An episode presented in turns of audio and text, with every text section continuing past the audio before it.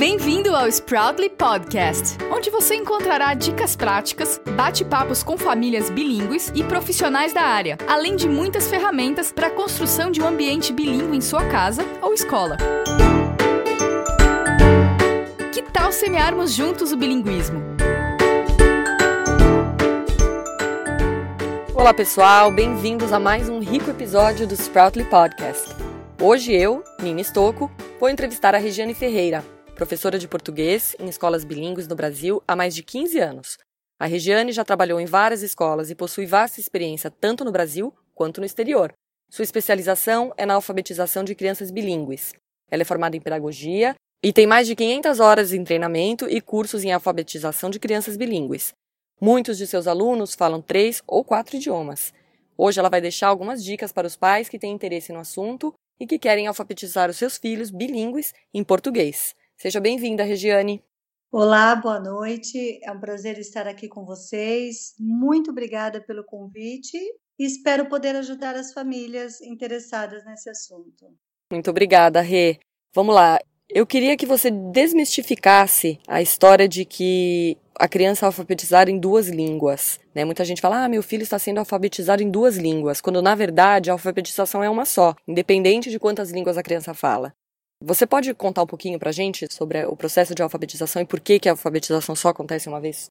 Posso sim, Nina. Então, na verdade, nós temos uh, psicólogos e até alguns educadores que insistem, sim, eh, afirmam a teoria de que existe uma alfabetização simultânea. O que seria essa alfabetização simultânea? Ela pode ser de três tipos. Quando a criança é alfabetizada na língua materna, seguida da segunda língua, essa seria uma sequencial, ou na segunda língua seguida da materna, ou até a, a simultânea em si, onde, onde a criança seria alfabetizada nas duas línguas. Mas, de acordo com a minha experiência, e eu sigo também a ideia de educadores que acreditam numa única alfabetização. A criança é alfabetizada uma única vez na vida e ela vai fazendo transferência para as outras línguas que ela for aprendendo. A gente fala na verdade, que não é bem um, uma outra alfabetização. A criança entende o código em uma língua e ela acaba fazendo uma transposição do som de acordo com, com a língua que ela vai aprendendo, seguindo aquele código da primeira alfabetização. Isso tem muito mais a ver com bilinguismo em si do que a alfabetização. A criança entende o código, por exemplo, no caso do inglês-português, que é onde eu tenho maior experiência. Eu sou alfabetizadora no português. Quando eu recebo crianças que vêm com outras línguas, eles começam a criar hipóteses partindo desse código para uma segunda língua que eles vão aprendendo. E nesse processo, então, quais seriam os principais desafios vivenciados pela criança bilíngue?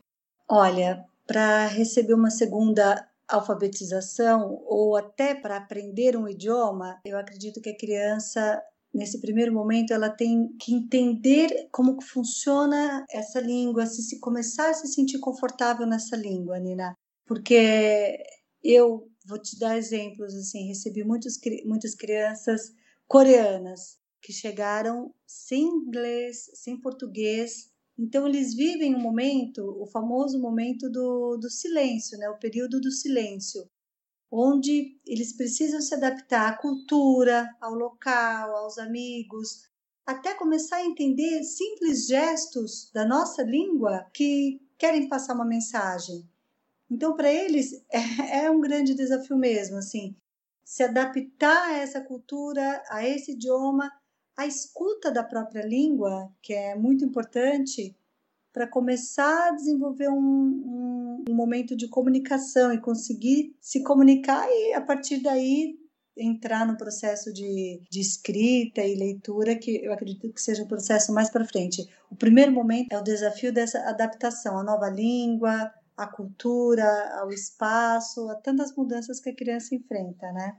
É, muitos dos nossos ouvintes moram no exterior e têm filhos e querem manter o português em casa. Eu imagino que esse processo seja um pouco mais complicado, já que na maioria dos casos não tem o apoio da escola, né? Então, por exemplo, uma família brasileira morando na Alemanha que quer manter o português é, não tem muitas vezes o suporte da escola. Como que os pais podem promover a instrução da escrita e da leitura em português dentro de casa? Olha, em primeiro lugar, eu sugiro que não haja uma escola, mais uma escolarização. Eu acho que esse processo tem que, que fluir, tem que ser uma coisa muito leve, muito natural. A primeira coisa é que os pais mantenham o idioma nativo dentro de casa, assim, que seja aquele combinado, mas sabe aquela a, a língua da família, manter o idioma. Agora eles têm muitos recursos, Nina, que que, ajud, que ajudam bastante. Ouvir CD de músicas, as músicas que as crianças gostam, eu vivi essa experiência quando fui morar fora e fui cuidar de duas crianças. Nós tivemos todo esse cuidado de manter a língua dentro de casa, era só o português. Nós levamos muitos CDs das músicas preferidas das crianças em português, levamos para nova casa. Tivemos o cuidado também de criar um acervo riquíssimo de livros em, na língua portuguesa. E toda noite contávamos histórias para as crianças infalivelmente.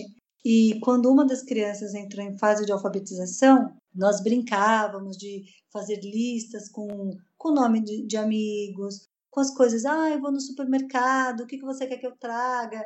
As crianças começavam a escrever simples assim, o que gostariam de doce, de brinquedos, guloseimas. E hoje tem um recurso, Nina, que na minha época não tinha, é o famoso jornal do Joca, que ele é um jornal riquíssimo culturalmente. Ele foi criado por uma brasileira, filha de alemão, com, com escocês, se eu não me engano, e ela viveu essa experiência de mudanças e ela tem três filhos, então ela achou interessante criar esse jornal. É um jornal quinzenal e ele atende aos Estados Unidos. Eu acredito, não tenho muita certeza se ele já chegou na Europa, mas existem famílias nos Estados Unidos que assinam esse jornal e ele é entregue lá. E é uma forma da criança, no caso do, dos brasileiros, de manterem contato com a vida aqui, com o que está acontecendo aqui. Tem a parte de tecnologia, tem a parte de brincadeiras, de jogos e a informação, a atualização do que está acontecendo.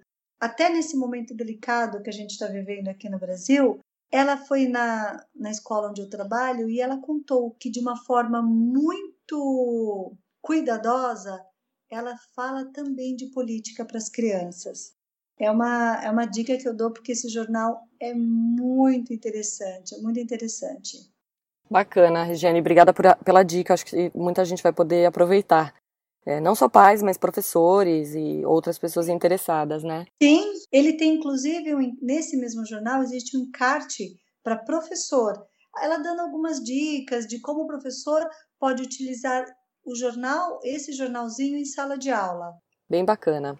Regiane, a gente recebe muito e-mail de família, de professor, de coordenador, até diretor de escola, com a seguinte pergunta, né? A criança que aprende duas línguas, a criança que é imersa no bilinguismo, ah, fica confusa, apresenta atraso, não está desenvolvendo no ritmo que deveria. Quando a gente sabe que há, muitos estudos e muitas pesquisas nessa área que negam essa teoria e que não tem nada disso, na verdade. De acordo com a sua experiência, o que, que você tem visto na sua sala de aula? Acontece isso? A criança apresenta um atraso ou não? Olha, Nina, pela minha prática, não. Mas essa teoria, eh, esse medo, esse questionamento que chega até você, ele é fundamentado sim, porque em meados do, dos anos 60, fizeram algumas pesquisas onde estava surgindo, eh, estava muito forte o bilinguismo, e por algum motivo identificaram que as crianças que, que estavam tendo essa educação bilíngue apresentavam atrasos, realmente ficaram confusas. E passado um tempo, Nina, conforme o estudo foi se aprofundando, eles voltaram a fazer essa pesquisa e assim o resultado foi surpreendente. Eles perceberam que as crianças bilíngues desenvolviam habilidades muito além daquelas monolíngues. Eles tinham, elas tinham muito mais flexibilidade de pensamento e teve uma coisa muito interessante que a criança bilíngue, por pensar simultaneamente em duas línguas, falou que é um processo muito natural. Você questiona a criança, o pensamento vem em duas línguas. Ela desenvolve a capacidade da inibição, ou seja, não é uma criança que te dá uma resposta de bate-pronto. Por ela ter que inibir uma língua ou outra para apresentar uma resposta, ela desenvolve essa capacidade do freio, se segurar, elaborar uma resposta e aprender e apresentar uma resposta mais pertinente, mais fundamentada para algum questionamento. Então, eu acredito que pode acontecer assim, às vezes uma confusão, principalmente na escrita, quando a criança mistura uma letra ou sons parecidos, no caso do português, que nós usamos o R para representar o som R, e o inglês usa o H neste som, isso é comum que apareça, mas isso vai se limpando ao longo da alfabetização, com a leitura, com a escrita. Não é nada que, que seja preocupante, não. O bilinguismo tem muito mais vantagens, enriquece mais nossa, muito mais do que poderíamos pensar em alguma desvantagem. A minha próxima pergunta está justamente relacionada a isso que você falou da transferência de som de uma língua para outra. E eu queria que você falasse um pouquinho como é que você utiliza a primeira língua para ajudar no desenvolvimento da segunda. Olha, Nina, a gente a gente parte muito da ideia de que uma criança com grande repertório, uma criança bem instruída, bem alfabetizada na língua mãe, a transferência também vai ser muito mais rica e muito mais fácil. Por exemplo, no caso do português, né? Nós temos as famosas regularidades e as irregularidades.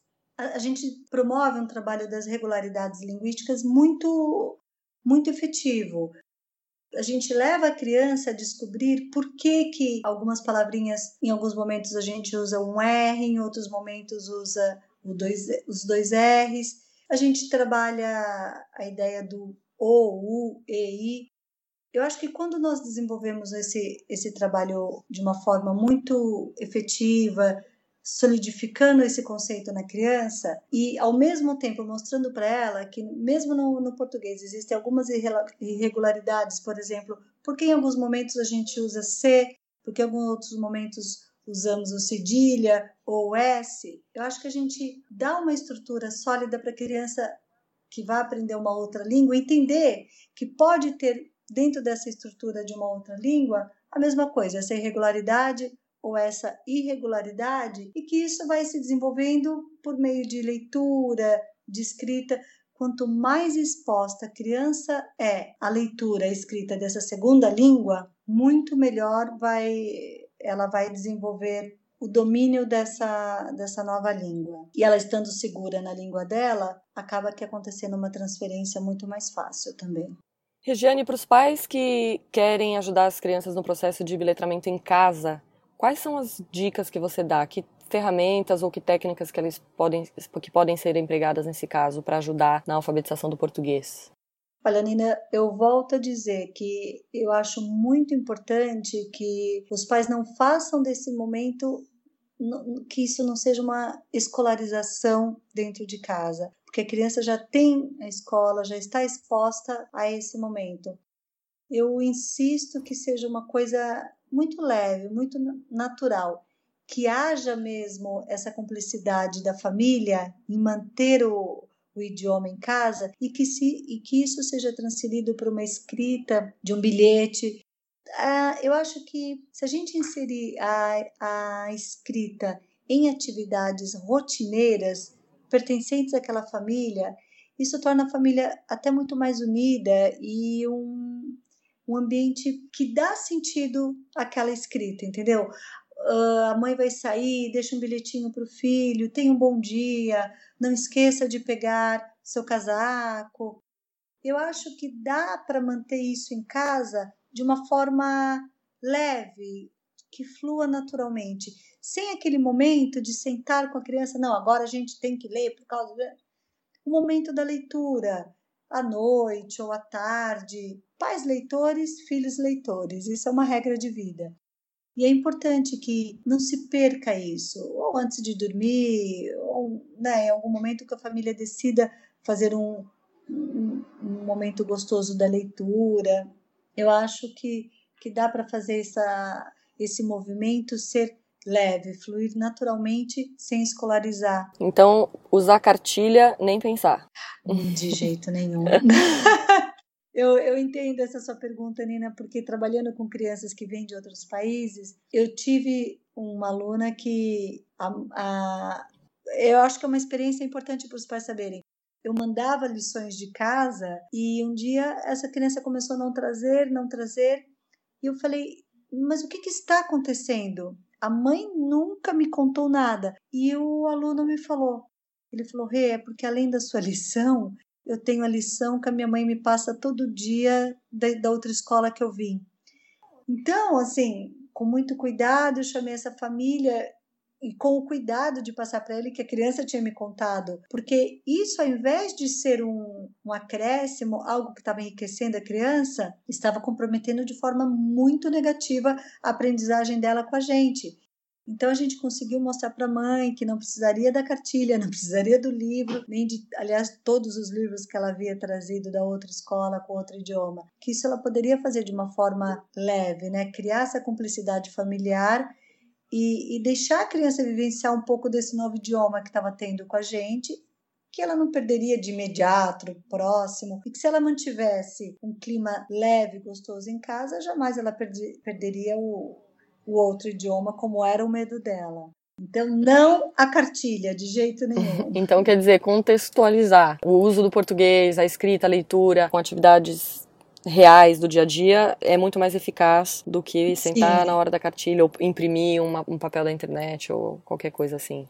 Olha, Nina, eu não diria não, não só ser muito mais eficaz, mas eu diria simplesmente ser eficaz, porque trazer cartilha, tornar o momento da casa com a família mais um momento escolar, eu acho que isso só desestimula, só cansa e acaba comprometendo alguma coisa. Ou ela deixa de fazer o que a escola está promovendo e pedindo, ou esse trabalho que está feito em casa acaba sendo um fardo, mais um, um peso para essa criança. Eu acho completamente desnecessário e prejudicial.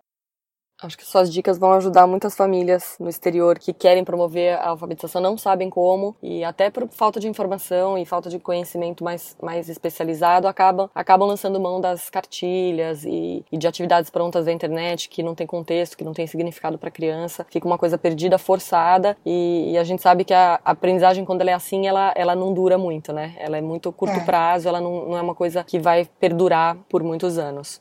Não, é verdade. Isso que você falou é muito, é muito verdade.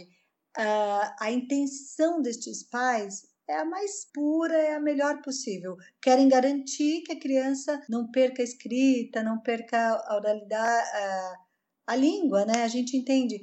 Mas é importante que eles tenham essa intenção, mas essa intenção com suporte, um suporte verdadeiro que ajude essa intenção, essa boa vontade deles a seguir um caminho que não prejudique nenhuma língua nem outra.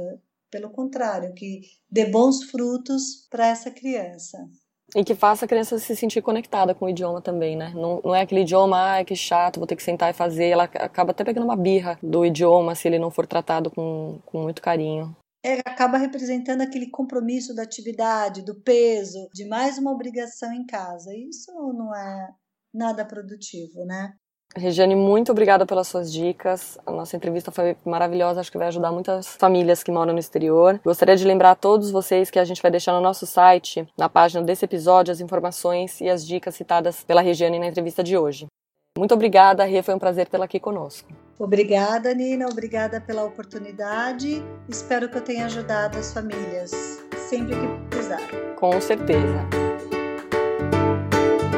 Obrigada por participar de mais um episódio do Sproutly Podcast, o primeiro podcast brasileiro dedicado ao bilinguismo. Gostou? Compartilhe com seus amigos, siga-nos nas principais redes sociais e deixe seu review no iTunes. Até a próxima!